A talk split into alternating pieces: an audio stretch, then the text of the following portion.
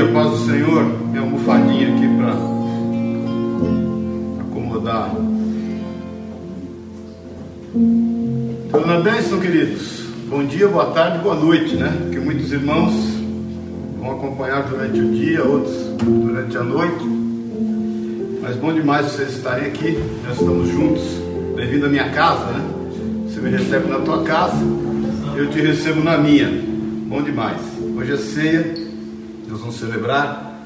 E bendito seja o nome do Senhor, porque Ele é vivo e vive para sempre. É, essa semana nós fizemos a distribuição lá, glória a Deus, de 80 cestas básicas, é, junto ao projeto ID. Eu gostaria que você entrasse depois no Face, projeto ID. Tremendo trabalho que os irmãos têm feito, começou no coração do Orismar Costa e sua esposa. Eles estão ainda organizando é, a instituição, a gente deve estar junto vendo que a gente pode ajudá-los. E aí ele veio o Costa, o William, o servo de Deus também, e o pastor Jairo. Vieram pegar as cestas, nós compramos 80 cestas básicas, de 17 quilos e meio cada uma. Deu mais ou menos uma tonelada e meia, né? Deu 1.400 quilos de alimento. Isso é tremendo. Eles já começaram a distribuição e tem algumas fotos lá no Face deles. Depois você entra, Projeto ID no Facebook, você vai ver já as fotos onde eles fizeram um café da manhã, se eu não me engano, um café da tarde e já começaram essas distribuições. Eles têm a mesma visão nossa, eles estão cadastrando as famílias com muito critério, é, para que as pessoas não recebam só alimento, mas que elas recebam também uma palavra de bênção e de salvação. E aí nós vamos esperar passar um pouco essa questão aí do, confinamento, né, da quarentena, e nós vamos estar lá, porque a ideia é a gente, como eu tenho no coração já faz um tempo, falei isso para vocês, é começar lá um restaurante, é um comida para todos. Deus colocou isso no meu coração um tempo atrás. Nós começarmos um comida para todos, montar uma cozinha industrial em algum lugar lá onde as pessoas possam ir e se alimentar. Obviamente, determinado número de pessoas que a gente vai cadastrando e vai depois trocando essas pessoas e o que sobejar de alimento elas levam para casa, ao invés de a gente distribuir nas ruas. E do lado eu, eu, pretendo a gente começar a fazer junto com eles lá, com vocês também, né, em nome de Jesus, o roupa para todos. E aí roupas usadas, seminovas, novas, que a gente possa colocar lá e as pessoas vão, pegam e levam. Também sempre com muito critério. Você sabe que fazer obra social também tem que ter ordem e decência, né? E a gente pode também estar ajudando, eles estão envolvidos lá na reforma de um, de um imóvel de uma pessoa lá que está bem depredado, né? bem, bem ruimzinha a situação, eu vi o vídeo. Então a ideia é a gente começar também um projeto com reforma e construção. Já falei com o Marcinho da igreja, que tem a construtora, que está disposto a ajudar. A Sandra é, vai ajudar em relação às roupas, eu tinha falado com ela antes. Tem o Cabral e a Conceição também, que tem confecção infantil. Deus nos tem dado pessoas, né? Para fim de fazer isso que o Senhor colocou nos nossos corações. Eu sempre entendo que o Senhor nos dá os projetos e nos dá os recursos também, sejam eles pessoais ou sejam eles financeiros. Então, se prepara aí, meu irmão, que nós vamos ser usados por Deus. Então, não deixe de entrar lá, projeto ID, você vai ver as fotos. Eles tiraram até umas fotos, a gente, na hora de entregar a cesta, eu sou ruim de foto, sou ruim de marketing pessoal, você sabe disso mas depois, conforme for, subo aí umas duas, umas duas fotos. É, mas o ideal é você entrar lá no projeto IT e fazer parte disso. Não só com alimentos, mas também, obviamente, com oração. E depois eu vou precisar da sua ajuda, do seu empenho lá no local. Amém, queridos? Nós é, recebemos já alguns depósitos, porque a gente entendeu o seguinte: é melhor fechar essas 80 cestas básicas, então a gente fechou um número depois que a gente fechou o número, alguns outros depósitos foram chegando. Então a gente já está aguardando para no próximo mês, eh, na segunda semana, na primeira semana de junho, a gente já comprar mais 80 cestas básicas. O projeto, a ideia, o alvo é a gente ir com essas cestas até dezembro. Então, porque não adianta você dar uma cesta básica hoje para a pessoa e o mês que vem você dá um paz do Senhor para ela. Ela precisa comer todo mês, não é verdade? E a gente sabe que em função de tudo isso, esse cenário econômico aí que está se, se, montando aí, se, é, ao invés do, através do Covid, isso, isso deve perdurar aí pelo menos até março, abril. A gente entende, embora o nosso ministro disse que em dois meses nós nos surpreenderíamos, né? que a nossa economia teria uma recuperação em V e não em U. Eu acho que é mais para U do que para V, mas quem sou eu para é, duvidar da palavra do Guedes, a quem eu admiro inclusive. E eu respeito, admiro e respeito. Então, tomara seja em V, né? mas eu creio que ainda vai um tempo, vai até março, por aí, abril do ano que vem. Então as pessoas precisam comer. E aí a gente vai fazendo essa obra aí segundo o que Deus colocou nos nossos corações. Amém, queridos? Glória a Deus. Hoje é ceia. Abre a tua Bíblia, por favor, em Tiago, no capítulo 4. Tiago 4. Eu vou ler só um versículo, 14. Glória a Deus. Olha, hoje, nove da noite, tem estudo bíblico, discipulado, né? Estou fazendo discipulado todo domingo e toda quarta às 9 horas da noite, em cima do Sermão da Montanha. Hoje vai ser a segunda aula. Nós fizemos um seminário de escatologia, de domingo e quarta também, está no Face da igreja.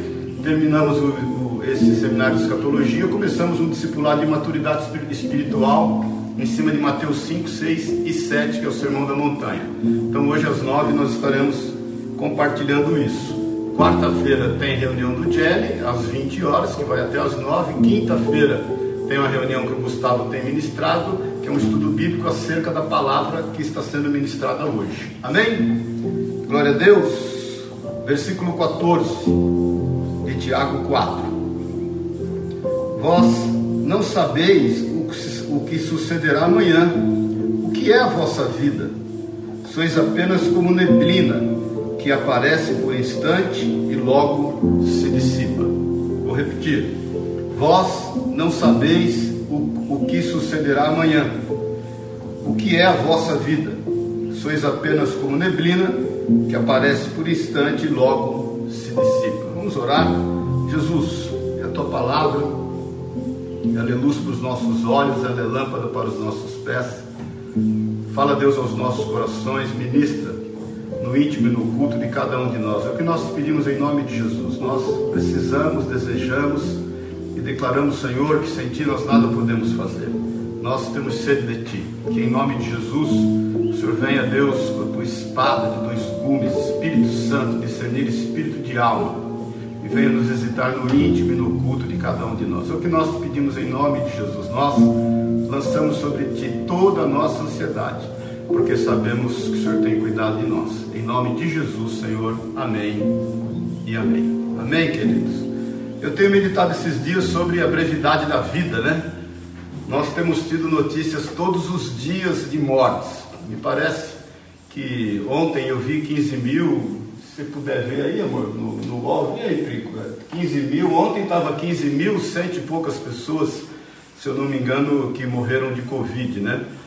Aí todos os dias vem a notícia de quantas pessoas morreram de Covid, o, o, o saldo acumulado e o saldo do dia, né? Que estavam morrendo 800 pessoas por dia. A Pri está vendo ali, mas acho que já está em 16 mil e alguma coisa. Só por no UOL aí aparece logo de cara estampado na capa do, na capa do UOL.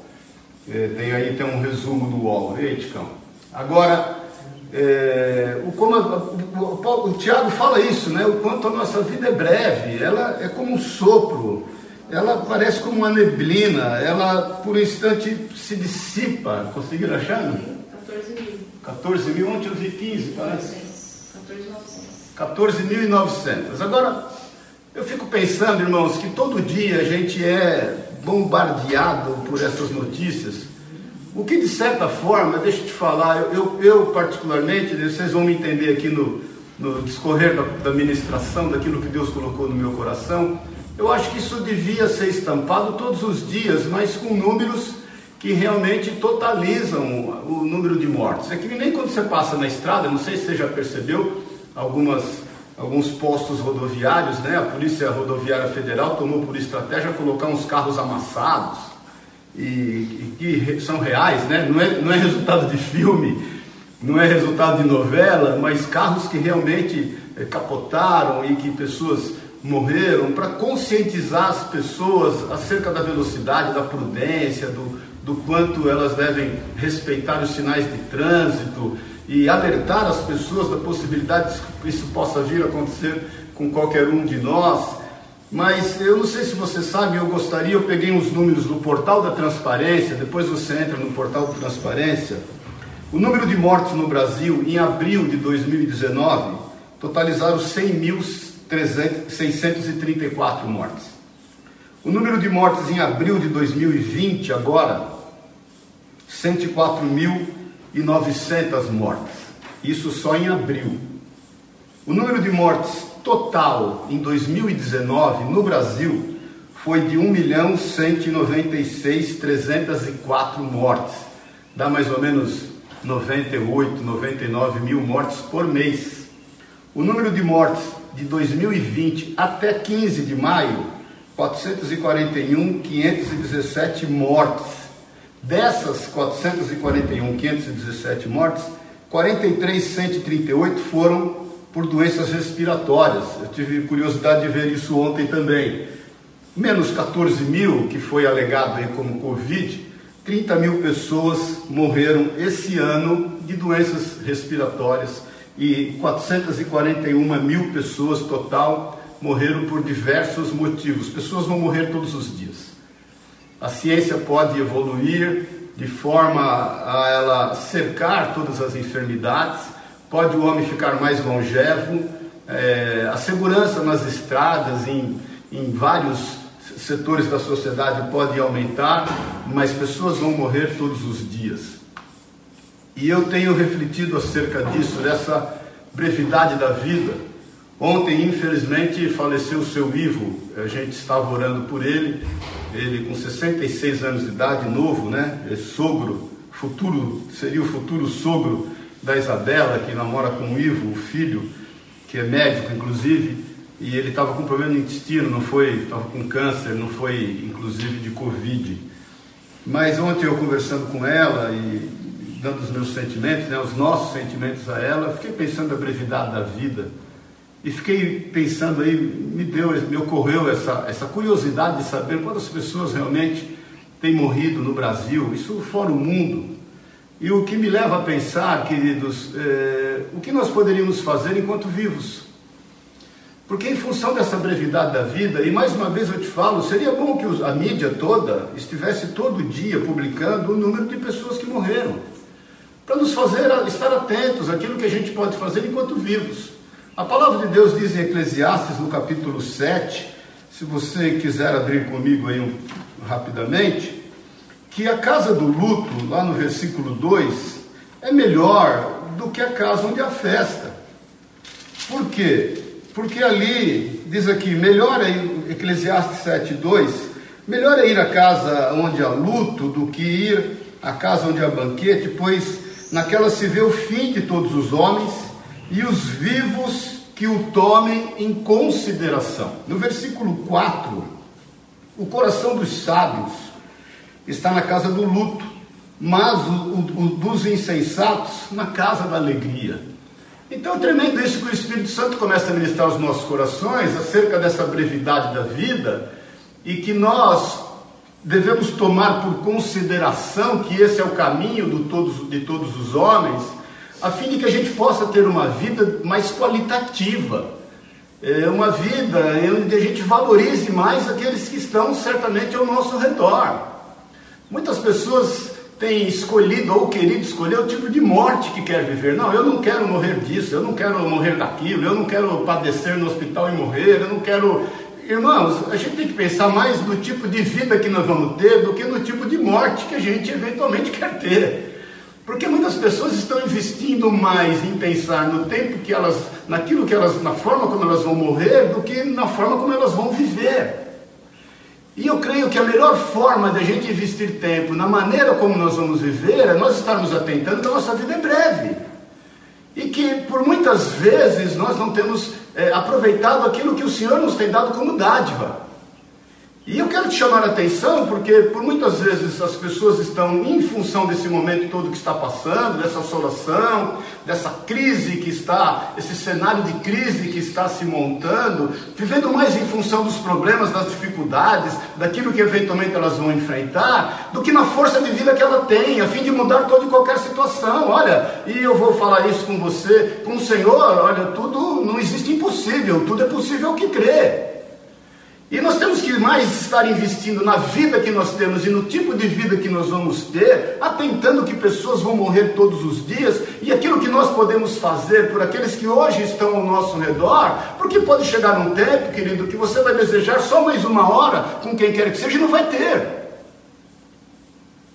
Não sei se você já passou e deve ter passado por esse batismo de morte de alguém que é muito próximo a você. Eu sempre falo e, e, me lembro quando pela primeira vez eu enfrentei um batismo de morte desse, que foi com a morte do meu pai. Embora, irmãos, quantas pessoas queridas minhas morreram, quantas pessoas queridas minhas, eu fui fazer o funeral delas, eu, quantos funerais eu já fiz, quanto sofrimento, quanta dor, quantas famílias, né? Nós é, acompanhamos, consolamos, quantas famílias, infelizmente, eu fui o portador da notícia de que o seu pai, seu filho, sua mãe, seu irmão morreu, e eu tive que portar a notícia, e tive que, obviamente, no Senhor, por amor, trazer consolo àquela família, mas o que eu sempre pude ver, inclusive na experiência que eu tive com meu pai, era pensar assim: puxa, se eu tivesse só mais uma hora, meu Deus. Só mais uma hora que eu pudesse ter com ele ou com ela, só mais uma hora que eu pudesse conversar, talvez abrir o meu coração, limpar, ouvir.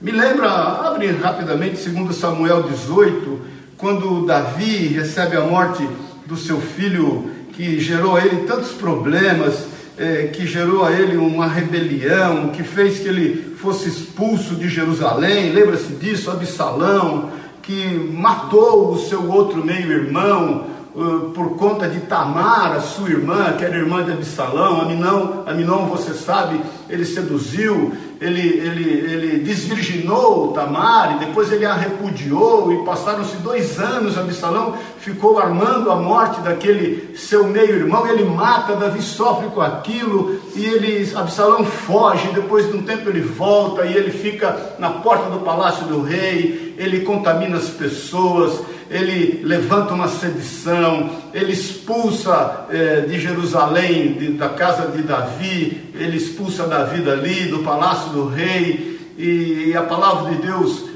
diz que ele arma uma tenda em praça pública e dorme com todas as mulheres do rei, ele vai aos limites da sua rebelião, da sua rebeldia, mas ninguém poderia mensurar o amor que Davi tinha para com aquele filho. Depois Davi se refugia, guardado pelos seus soldados, os poucos que ficaram, e a palavra de Deus diz que em uma guerra, então, que foi travada, Absalão morre. E Joabe, quando tem a notícia, ele manda um etíope avisar, e tem um outro homem, Aimeel, que quer dar a notícia e corre à frente do etíope, mas chega na hora ele não, ele não fala, ele só fala, olha, Joabe eh, disse que o Senhor fez prevalecer o rei contra os seus inimigos, e, e, Davi está preocupado com Absalão. Ele fala: Mas você tem notícia do jovem Absalão? Não importa, querido, o que Absalão tenha feito, não importa o quanto Absalão não compreendeu como pai, não importa o que Absalão pensava acerca dele, mas o amor que estava no coração de Davi para com seu filho não poderia ser retirado. Logo em seguida vem o etíope e aí conta para o rei quando o rei pergunta: e o jovem Absalão como está? E o etíope fala: olha, ele, como todos os inimigos do rei, sucumbiram e o Senhor deu vitória ao rei. Aí a Bíblia diz no versículo 33 de 2 Samuel 18: Então o rei, profundamente comovido, subiu à sala que estava por cima da porta e chorou. E andando dizia: Meu filho Absalão, meu filho Absalão, quem me dera que eu morrera por ti. Absalão, meu filho, Absalão, meu filho. Começa a perceber, querido, porque há momentos da nossa vida que nós gostaríamos de ter talvez só mais uma hora com quem nós amamos. E nós estamos tão preocupados com tantas coisas que podem e querem assolar os nossos sentimentos, os nossos corações, essa crise que tem se colocado, querendo nos fazer cego aquilo que Deus pode, através de nós, fazer enquanto vivos. Por isso, meu irmão, minha irmã, e eu quero dizer isso para você, já morreram no Brasil esse ano, até 15 de maio, 441 mil pessoas. E imagine se cada uma dessas pessoas tivesse pelo menos cinco amigos íntimos. Eu sempre falo que você tem que ter pelo menos quatro amigos íntimos para carregar o teu caixão. E você não pode morrer sem ter pelo menos quatro, mas vamos colocar que ele tivesse pelo menos cinco amigos íntimos, cinco parentes que realmente o amavam e que eram muito próximos e que poderiam suplantar e passar por cima de todas as suas falhas. É, nós estamos falando de 2 milhões e, e, tantas mil pessoas, 3 milhões e 200 mil pessoas, né? 441 vezes 5, mais ou menos 3 milhões e poucas. E imagina, querido, só mais uma hora, só mais uma hora. Muitas vezes nós queremos só mais uma hora. E nós só pensamos nessa só mais uma hora quando nós nos deparamos com os limites da nossa vida. O que me leva a pensar e a lembrar, é, em Mateus 26, 40, não precisa abrir, mas Jesus está no Getsemane, ele está orando, ele está aflito, ele transpira sangue, ele sabia que naquela noite ele se entregaria aos seus algozes, né, aos seus opositores. E ele leva Pedro, Tiago e João, e a Bíblia diz que os seus ele se, ele, ele se vai como que um tiro de pedra. A Bíblia diz que ele volta por três vezes, encontra os seus discípulos dormindo, e lá em 26:40 ele fala assim: Puxa vida, nem por uma hora vocês puderam estar orando por mim? E Lucas nos revela que os discípulos estavam dormindo de tristeza. Ou seja, por conta das notícias, por conta daquilo que trazia medo na vida deles, por conta do entendimento dos seus limites, eles não aproveitaram aquela última hora. Aquela era a última hora que os seus discípulos podiam desfrutar de uma companhia, assim, de um relacionamento íntimo com o Senhor Jesus naquele momento. A Bíblia diz que o Senhor sai dali ele se entrega, você sabe, depois ele enfrenta todo o seu calvário. E quando ele está lá no Sinédrio e Pedro o seguia de longe, Pedro já o havia negado duas vezes. Quando de repente Pedro é interrogado, e na terceira vez ele nega o Senhor. Depois você leia lá Mateus 26, no versículo 75. A palavra de Deus diz que quando o galo canta, o Senhor olha para Pedro e Pedro sai chorando amargamente. Eu penso que quando Pedro sai chorando amargamente, ele pode ter no seu coração: puxa vida, eu só queria ter com o Senhor só mais uma hora. Só mais uma hora. Então, Perceba que a gente tem sido tomado por tanta ansiedade, nós estamos querendo fazer do tempo algo que seja senhor da nossa vida. E por muitas vezes, em meio a tudo o que a gente tem visto, a gente não consegue ver outra coisa senão um cenário negro que está se montando a fim de tomar a vida que nós temos hoje. Esse mesmo Pedro, esse eu quero que você leia em 1 Pedro, no capítulo 1. 1 Pedro, no capítulo 1, ele, ele relata, e depois você vai ler comigo, quando ele, no segundo Pedro, quando ele fala da brevidade da vida também, mas 1 Pedro 1, no versículo 22, você entenda que Pedro ele amadurece, porque obviamente Jesus ressuscita, eu já vou te falar sobre isso. E, e, ele então pode estar com o Senhor mais do que uma hora, porque afinal de contas Jesus ressuscitou. Irmãos, é, há esperança no Senhor Jesus em todas as questões da nossa vida, todas as questões da nossa vida. Em relação àqueles que se foram e que você eventualmente não pôde ter mais essa uma hora, nós teremos toda a eternidade para estar com eles, creia nisso. Creia nisso, porque a palavra de Deus diz que crê no Senhor Jesus, isso o apóstolo Paulo fala para o carcereiro lá em Filipos, em Atos 16, 31, crê no Senhor Jesus, será salvo tu e a tua casa.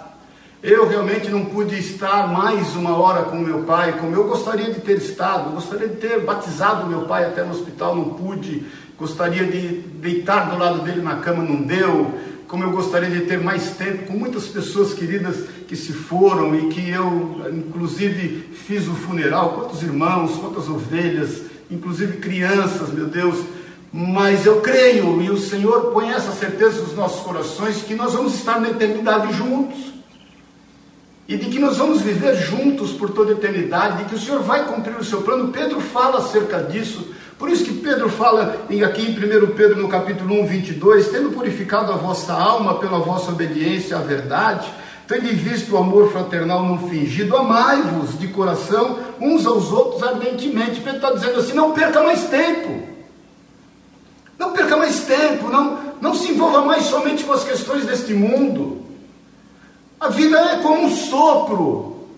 Entenda que o Senhor colocou os nossos corações amor para que nós tenhamos que nos amar ardentemente, compreendendo, entendendo, sabendo as falhas, compreendendo o amor que nós temos uns pelos outros, aquilo que talvez Absalão não entendeu em relação ao seu pai, o que Davi também, quando chora, reconhece o seu erro por não ter tido mais tempo com seu filho e querer ter um tempo a mais para quem sabe aquele filho mudasse de atitude na vida. Agora, só mais uma hora, mas Pedro diz: olha, não perca mais tempo. Entenda que aquilo que nós recebemos do Senhor, amai-vos de coração uns aos outros ardentemente. Ele diz no versículo 23: Pois fostes regenerados, não de sementes corruptível, mas de incorruptível, mediante a palavra de Deus, a qual vive e é permanente, pois toda carne, fala de novo da brevidade, é como a erva, e toda a sua glória como a flor da erva, seca-se a erva e cai a sua flor versículo 25: A palavra do Senhor, porém, permanece eternamente. Ora, esta é a palavra que vos foi evangelizada. Então, o apóstolo Pedro está dizendo: olha o seguinte, as promessas estão disponíveis para serem cumpridas, a palavra do Senhor não vai passar, você não vai fechar os seus olhos sem que você veja aquilo que o Senhor tem na tua vida e através da tua vida. É bem verdade que alguns dos seus sonhos, alguns dos seus desejos, alguns dos projetos que o Senhor nos colocou no seu coração, como diz nos heróis da fé, você vai ver, mas vai contemplar por fé. Talvez os teus olhos vejam por fé, e talvez você não venha a palpar isso, mas você pode ter certeza que essa semente plantada, ela vai germinar, ela vai florescer, ela vai frutificar a 30, 60 e a 100 por um, porque a palavra de Deus permanece para sempre. Ele está dizendo aqui que depois de Jesus tudo mudou. Tudo mudou. Jesus tornou relativo todas as coisas, querido. Falei isso nesse discipulado que nós temos feito e essa palavra tem ardido no meu coração. Jesus tornou relativo a física, porque ele andou sobre as águas e a gravidade foi rompida naquele momento pelo Senhor. A gravidade ficou relativa. Jesus tornou relativo à química, porque ele transforma água em vinho e ninguém pode explicar. Jesus tornou relativo à ciência, porque ele cura as piores enfermidades. Jesus tornou relativo à lei colocada ali por Moisés, porque no sábado ele curava, ele sentava com pecadores, ele deixava e permitia que os seus, seus discípulos tivessem um coração puro e o seu coração limpo, e eles não precisavam lavar as mãos antes de comer e obedecer todas as leis. Jesus tornou relativa à morte. Ele é vivo. Ele ressuscitou o terceiro dia. Hoje nós vamos celebrar a ceia, celebrando a sua volta, porque a sua palavra permanece para sempre, ele vai cumpri-la. Jesus tornou relativo todas as coisas. Tudo é possível ao que crê. Jesus tornou relativo o seu divórcio. Ele pode ser um divórcio, mas isso é relativo, isso pode mudar a qualquer hora. Jesus tornou relativo à sua condição financeira. Você pode estar em função dessa crise quebrado, mas ele pode e vai fazer um milagre. Isso é relativo, querido. Não há nada mais absoluto, porque a última palavra é do Senhor. A única coisa absoluta é a palavra de Deus que não passa. Tudo se tornou relativo, tudo é relativo. Qual é a tua situação? O que é que você tem enfrentado? A tua tristeza é relativa. O teu medo é relativo. As tuas decepções são relativas, os teus traumas são relativos, a tua condição financeira é relativa. Porque nós temos que aproveitar o tempo e a vida que o Senhor nos deu, porque de repente é só mais uma hora. Amém, meu irmão, minha irmã? É só mais uma hora. Então Pedro está dizendo: olha, a palavra de Deus não vai passar. Aproveite o tempo que o Senhor tem dado a vocês e se amem ardentemente, com todo o seu coração, faça em vida aquilo que você deve fazer. Compreenda, respeite, ame, se entregue, passe por cima das suas limitações, esqueça um pouco essa questão dos problemas que tem assolado, das más notícias que tem tomado, e que, olha, eu te falo, devia estar estampado tudo quanto é jornal, mídia, Facebook, Instagram, o número de mortes total, não só no Brasil, no mundo, para que a gente esteja atento que nós vivos que estamos ainda temos algo a fazer sempre, porque tudo se tornou relativo. E eu quero te dizer, em nome de Jesus, liberar essa palavra sobre a tua vida. A tua condição financeira é relativa, a condição da tua empresa, a condição do teu emprego, isso é relativo. O Senhor vai suprir a tua necessidade, porque a palavra dele não passa, ela vai se cumprir na tua vida, em nome de Jesus, porque ele tem promessas sobre ti. O teu casamento e a dificuldade que você está enfrentando nesses dias é relativo. Nós sabemos, e há um ditado no mundo, que quando a fome chega, o amor foge pela janela. Misericórdia, que isso não faça parte da tua vida é relativo. O teu estado físico é relativo. Tudo se tornou relativo. Eu creio ainda e creio por toda a eternidade que o Senhor é vivo e Ele ainda transforma água em vinho. Eu creio ainda que o Senhor tem poder e autoridade para que, ainda que esteja morto, a pessoa viva no Senhor, como Ele declara isso. Então é o seguinte, meu irmão, minha irmã: relativo é aquilo que está ao teu redor. A palavra de Deus é absoluta. Relativo não é a palavra de Deus e absoluto aquilo que está ao teu redor. A última palavra é do Senhor. Te falo isso constantemente. Não é do médico, do especialista, do advogado, de quem quer que seja. A última palavra é de Jesus. A última palavra não é tua. Porque tudo é relativo. Então eu quero que você tenha esse olhar. Em primeiro lugar, que você entenda que pessoas estão morrendo. A média de morte nacional é de aproximadamente 100 mil pessoas por mês. Pessoas vão morrer, estão morrendo todos os dias, quer de Covid, quer de não Covid. Há uma celeuma aí acerca de mortes, e eu particularmente entendo que há um exagero quanto a essa questão. Não estou falando que esse Covid é uma gripezinha, mas eu estou falando que o remédio não pode, como você tem visto aí nas mídias, e eu concordo, não pode ser pior do que a doença. Eu, eu, eu entendo que é óbvio que tem que preservar a saúde, mas eu não quero só saúde, eu quero saúde e economia, eu quero as coisas juntos. Poderia ser de forma diferente, a gente sabe que há muitos interesses políticos, a gente sabe que é uma agenda é uma agenda, querido, e é uma agenda regida por Satanás, que ainda é príncipe deste mundo, e esse mundo jaz nele, tem uma agenda maligna norteando a vida das pessoas. Mas a gente sabe também que, a, a despeito dessa agenda maligna humana, tudo está sob a agenda e o controle de Deus, que tem controle sobre todas as coisas, e vai fazer uso disso a fim de despertar a sua igreja, de pôr a sua igreja para orar, a fim de dar um, um tempo nessa questão do globalismo, como ele deu lá na Torre de Babel. Então, entenda em nome de Jesus, o Senhor sabe e autoriza todas as coisas. Então, eu quero te chamar a atenção, talvez você tenha só mais uma hora. Só mais uma hora para exercer o papel pelo qual Deus te chamou. Eu quero te exortar em amor, como disse Pedro, para nós nos amarmos ardentemente. Eu quero te dizer em nome de Jesus e te dar essa boa notícia: tudo é relativo. A tua condição, seja ela qual for, é relativo. Veja o que Deus fez na vida de Jó. Veja o que Deus fez na vida de Jó quando tudo estava perdido. Depois você lê a Jó 7, quando Jó abre o seu coração, quando ele fala das suas chagas, quando ele não entende aquilo que está acontecendo, ele não podia saber. Para a cabeça dele, naquele momento, tudo era absoluto, mas na realidade tudo era, tudo era relativo. A vida de Jó mudou. Amém, meu irmão, minha irmã? Tudo é relativo. Me faz lembrar quando um dia houve uma guerra e as pessoas vinham num cortejo fúnebre e trazendo um corpo e estoura a guerra. Aqueles que estavam trazendo aquele corpo, aquele cortejo fúnebre, pegam aquele morto, jogam em qualquer vala e saem correndo por conta da guerra aquele morto, você se lembra disso? Cai na cova onde estavam os ossos de Eliseu.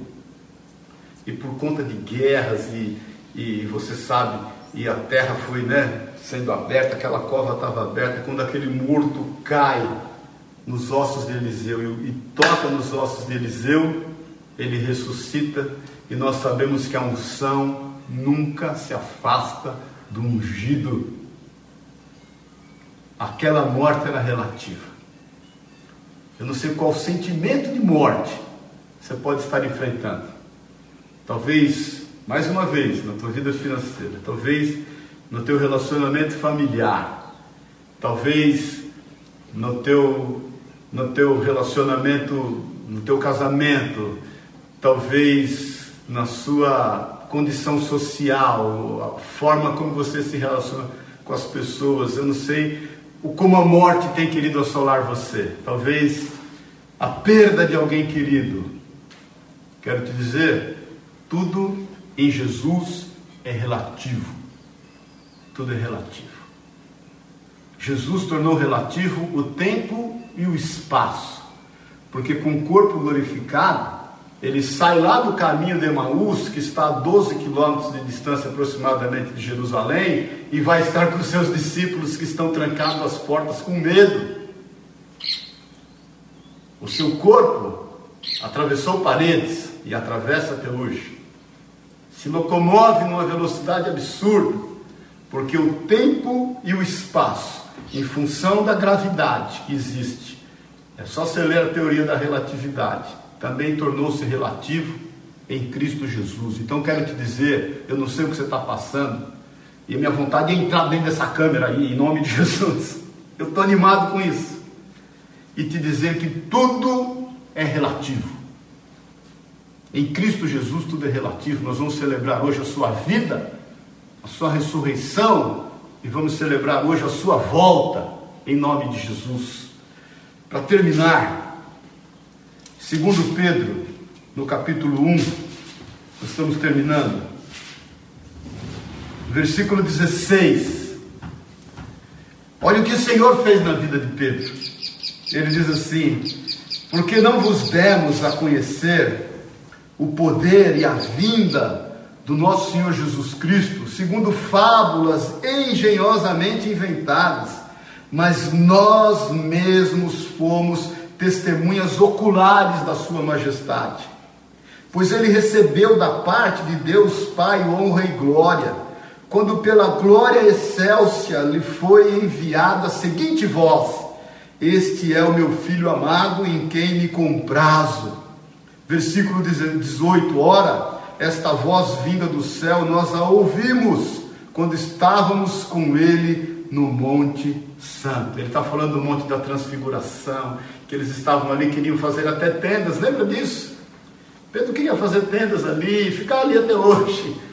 E na transfiguração ele ouve aquela voz, ele, Tiago, João, este é o meu filho amado em quem me compraz. Então Pedro está dizendo assim: olha, eu não estou te falando de invenções, de maluquices, de coisas engendradas, eu estou te falando do que eu vi. Por isso que quando Pedro e João são pressionados pelos líderes religiosos, lembra-se disso, são presos e são pressionados a não falar de Jesus. Eles falam assim: Você acha que eu vou deixar de obedecer a Deus para obedecer a você? Você acha que eu não vou falar daquilo que eu tenho visto e ouvido?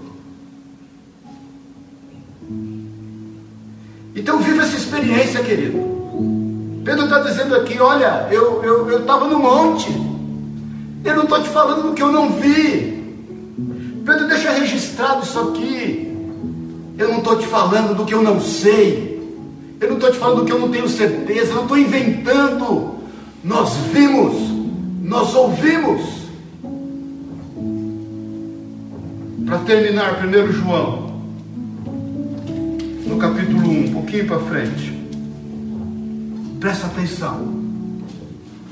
Ele diz assim: ora, o que era, versículo 1 de 1 João 1, o que era desde o princípio, o que temos ouvido, o que temos visto com os nossos próprios olhos, o que contemplamos e as nossas mãos apalparam, com respeito ao Verbo da vida. E a vida se manifestou a nós e temos visto que dela damos testemunho e vou anunciamos a vida eterna, a qual estava com o Pai e que nos foi manifestada. O que temos visto e ouvido, anunciamos também a vós outros, para que vós igualmente mantenhais comunhão conosco. Ora, a nossa comunhão é com o Pai e com o seu Filho Jesus Cristo. Versículo 4: Estas coisas vos escrevemos, para que a nossa alegria seja completa. São homens dizendo do que eles viram e do que eles ouviram. E eles não podiam se calar. Que tipo de vida você quer ter? Que tipo de vida você quer desfrutar com quem realmente você ama? Tipo de vida você quer proporcionar àqueles que estão ao teu redor? Creia nisso. Tudo é relativo. Olha ao seu redor. E aquilo que não está te agradando, aquilo que está te intimidando, aquilo que está gerando medo, aquilo que está tirando o teu sono, aquilo que está tirando a tua qualidade de vida com quem você ama, olhe e declare: isso é relativo, isso vai mudar, isso não é absoluto, porque eu creio num Jesus que é vivo, eu creio num Jesus que está ligado à minha vida íntima, na minha individualidade, eu creio num Jesus que tudo pode, eu creio num Jesus que legou, que entregou, que otorgou a mim o seu Espírito Santo que habita na minha vida. E porque habita na minha vida, eu tenho vida e tenho vida abundante. E eu já tenho te falado várias vezes: vida abundante não é o quanto você desfruta da vida, vida abundante é o quanto você dá, do muito que Deus te deu, do muito que Deus te deu. Isso é vida abundante, é você distribuir, a tua prosperidade é reconhecida pelo que você dá, não pelo que você acumula, guarda, ajunta, esconde. Então é o seguinte: toma o melhor vinho da tua casa coma a melhor comida, desfrute das melhores companhias que o Senhor tem colocado ao teu redor. Entenda que milhares e milhares de pessoas têm morrido e que você tem que anunciar uma palavra de vida, de salvação, de eternidade. Não se trata de igreja cheia, se trata do céu estar cheio. Olha, eu louvo a Deus, você vê como as coisas estão na agenda de Deus. Imagine se nós estamos passando isso que nós estamos passando há 20, há 10 anos atrás. Como é que nós pregaríamos o Evangelho? De que forma essa palavra alcançaria a tua vida e o teu coração?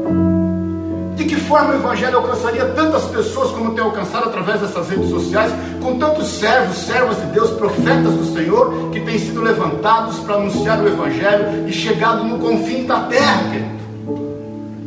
Deus sabe de todas as coisas e permitiu todas as coisas. Como é que nós nos reuniríamos como igreja? Como é que nós tomaríamos a ceia?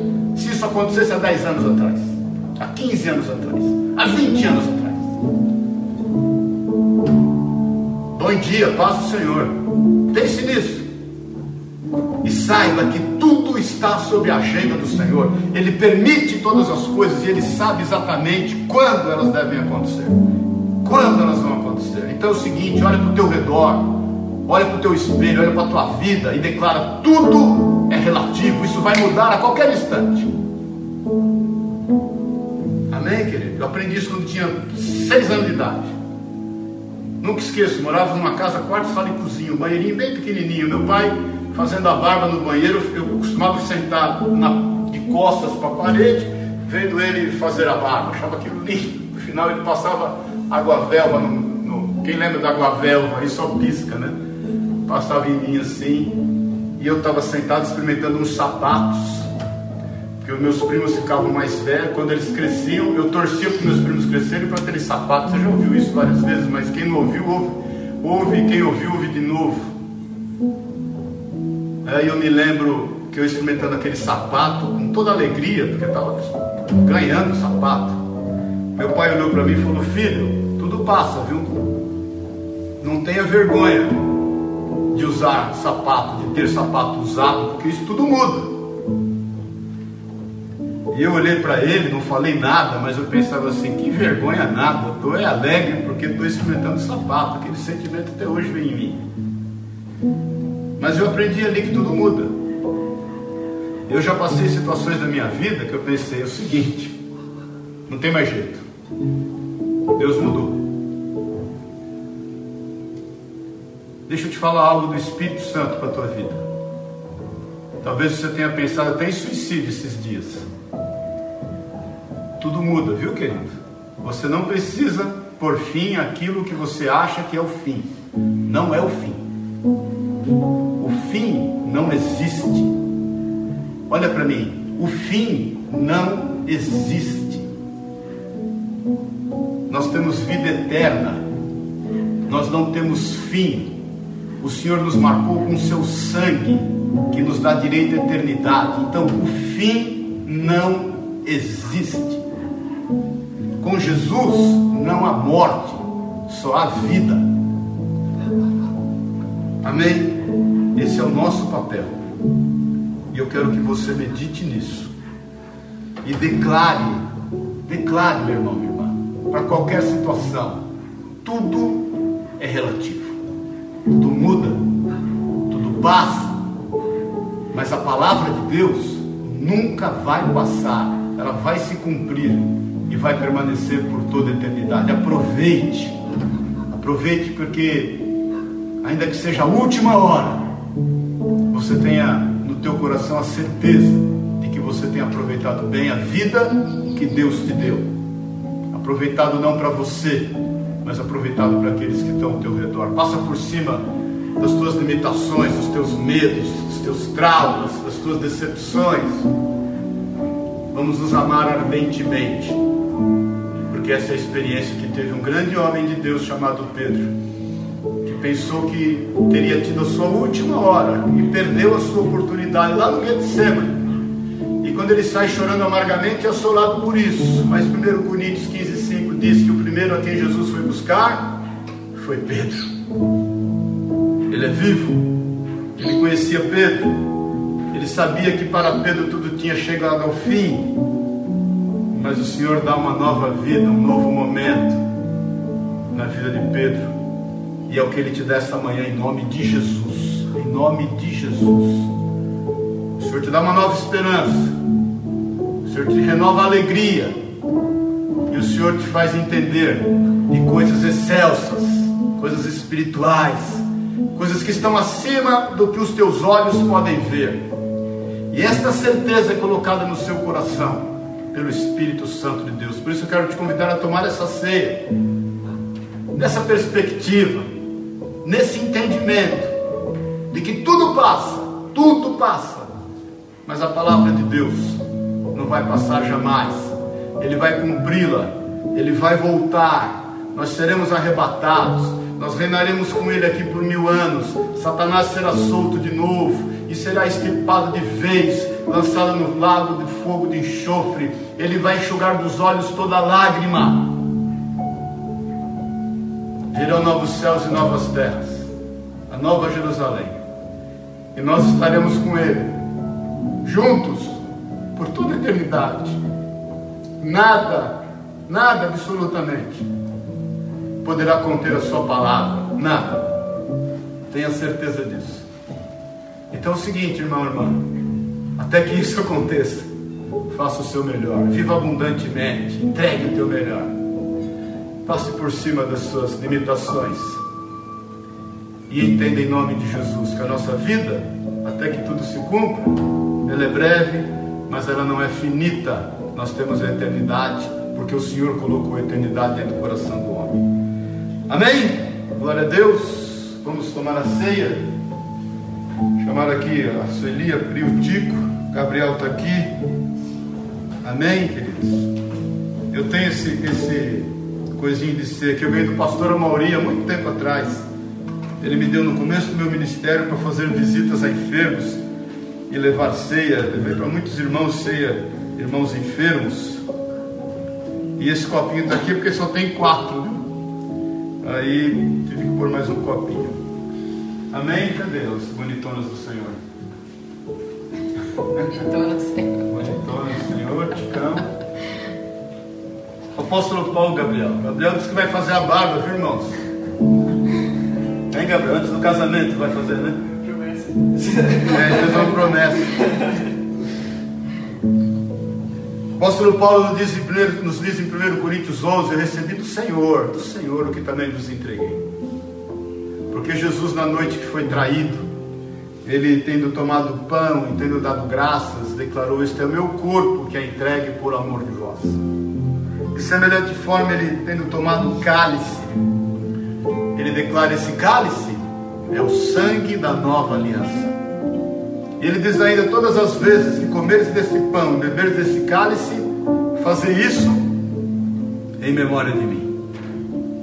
Paulo nos exorta em amor, dizendo: Olha, examine-se o homem a si mesmo, para que não coma deste pão ou beba desse cálice indignamente. E eu tenho te falado, comer do pão e do cálice indignamente não diz respeito a questões morais, querido. Tem irmão que não toma ceia porque está pecando. É o seguinte: para de pecar e começa a tomar ceia. É melhor do que você parar de tomar ceia e continuar pecando. Mas não diz respeito a questões morais, diz respeito à fé. Porque tudo que a gente faz sem fé é pecado. Então, tomar a ceia com dignidade é tomar crendo que, embora nós não creiamos na transubstituição, sabemos que esse pão continua pão, e esse suco de uva continua suco de uva, eles representam para nós o corpo e o sangue de Jesus Cristo, que foi entregue por amor das nossas vidas, e nós cremos que Ele vai cumprir a Sua promessa, a Sua palavra, Ele vai voltar. Jesus vai voltar. Por isso que nós declaramos Maranata, ó vem Senhor Jesus, Ele virá. Isso é comer com dignidade, você estar fortalecido na Sua palavra, nas Suas promessas, que não passam e que permanecem para sempre. Isso é comer com dignidade e desfrutar com dignidade. Por isso, creia nisso. Nós vamos orar, consagrar e vamos comer em nome de Jesus. Amém? Senhora, amor. Pai querido, nós te louvamos e te agradecemos, Senhor. Amém. Muito obrigada, Pai, pelo sacrifício que o Senhor fez na cruz por nós, Pai. Ah, Senhor, isso nos dá, Pai, esperança, Pai. Nós olhamos para o nosso futuro com esperança, porque sabemos, Pai, que o teu amor, Pai, veio sobre nós. Nós queremos agora, Pai, Deus, todos juntos, Senhor comer deste pão, Pai, nós consagramos este pão que representa o teu corpo, Pai, moído, Senhor, ali naquela cruz por amor a nós, Pai. Muito obrigada, Senhor, por tudo que o Senhor fez por nós, Pai. Nós te louvamos, nós te agradecemos, Pai, porque sabemos, Pai, que grandes coisas, Pai, o Senhor tem, os teus planos para nós, Pai, são maravilhosos, Pai. E o Senhor preparou um lugar para nós, para que pudéssemos estar todos juntos na tua presença, Senhor. E nós te louvamos e te agradecemos, Pai, no nome de Jesus. Amém. Amém. Senhora,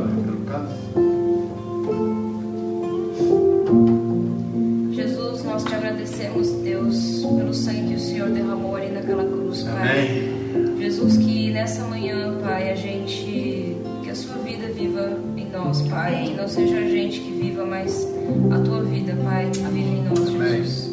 E que a gente tome essa ceia, Senhor, beba desse suco de uva, Senhor, se lembrando de Ti, se lembrando do que o Senhor fez por nós, Pai, e entendendo que nós somos corpo, Pai, pelo que o Senhor fez em nós, Jesus. Amém.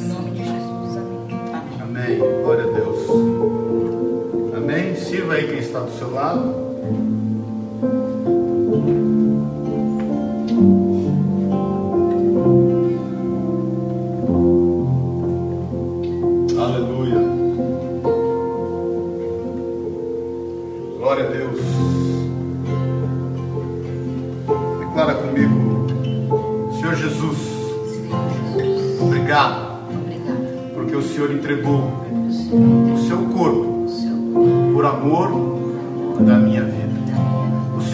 Senhor quem declara: o Senhor aqui. se o grão de trigo caindo em terra não morrer, fica ele só.